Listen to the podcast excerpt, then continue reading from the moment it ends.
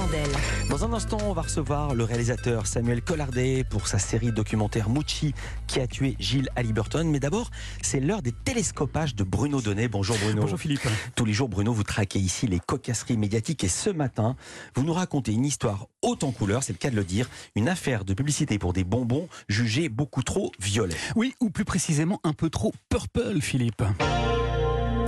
Car l'affaire nous arrive tout droit des États-Unis et elle a passionné hier au moins trois grands médias français, puisque je l'ai vu traité par les sites du Parisien et de Libération, mais également par le correspondant de TF1 dans le journal de 20h. Alors, de quoi est-il question exactement? Eh bien, figurez-vous qu'il y a quelques mois de cela, le géant Amerloc du bon bec en chocolat M&M's a introduit un tout nouveau personnage dans ses spots de publicité. Hey, Purple, 10 minutes to your big debut. Purple. Qui veut donc dire violet outre-Atlantique, une sorte de grosse dame bonbon toute violette donc, plus grande et plus corpulente que les autres personnages marron, rouge, bleu, jaune. Je vous présente pas toute l'équipe des M&M's, vous les connaissez déjà. Alors quel est le problème avec cette malheureuse Madame Purple? I think it's time for a big sweeping.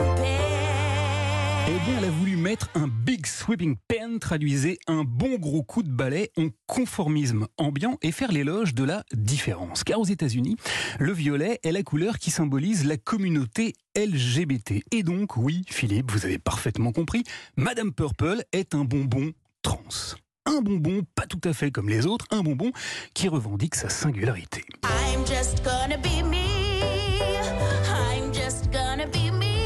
Voilà, Madame Purple veut simplement pouvoir être enfin elle- elle-même et le chanter, y compris dans la publicité. I'm just gonna be me. Le c'est que ce petit film publicitaire n'a pas du tout plu à l'extrême droite américaine, qui reproche à la marque de faire du militantisme, si si, et de prendre un dangereux virage woke nettement trop prononcé. Alors, eh bien alors, comme l'a montré hier soir le correspondant de TF1 aux États-Unis dans son reportage, les ténors les plus réactionnaires des médias yankees se sont déchaînés contre la marque. Nick Adams, qui fait éditorialiste conservateur comme métier, a appelé à blacklister les M&M's car il y a vu une atteinte à sa virilité. Nous poursuivons le boycott tant que les hommes de ce pays n'auront pas obtenu réparation pour le préjudice.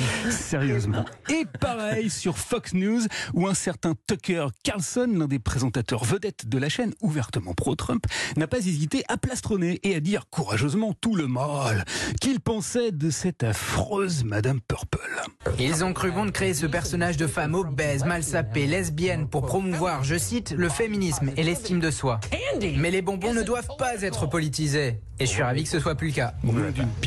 Voilà, alors si je vous dis, Philippe, que le jeune Tucker Carlson a plastronné, eh bien c'est tout simplement parce qu'au terme d'une campagne de dénigrement qui a duré pendant des semaines, les opposants à Madame Purple viennent d'obtenir gain de cause. Eh oui, M&M's qui gagne 700 millions de dollars par an rien qu'aux États-Unis, avec ses bons becs de toutes les couleurs, n'a pas voulu se priver d'une partie de sa clientèle et a donc renvoyé son personnage violet sur les roses. C'en est fini de Miss Purple, elle vient d'être priée d'aller se rhabiller et de disparaître des spots de pub de la marque. Alors voilà, la pluie pourpre des pubs progressistes M&M's n'aura donc pas résisté longtemps à la brûlante incandescence de la contestation, car si le M&M's fond dans la bouche, pas dans la main comme le vantait naguère la réclame, on aura bien compris, Philippe, qu'il s'écrase très facilement sous le poids des conservateurs. Merci beaucoup Bruno Donnet. À demain.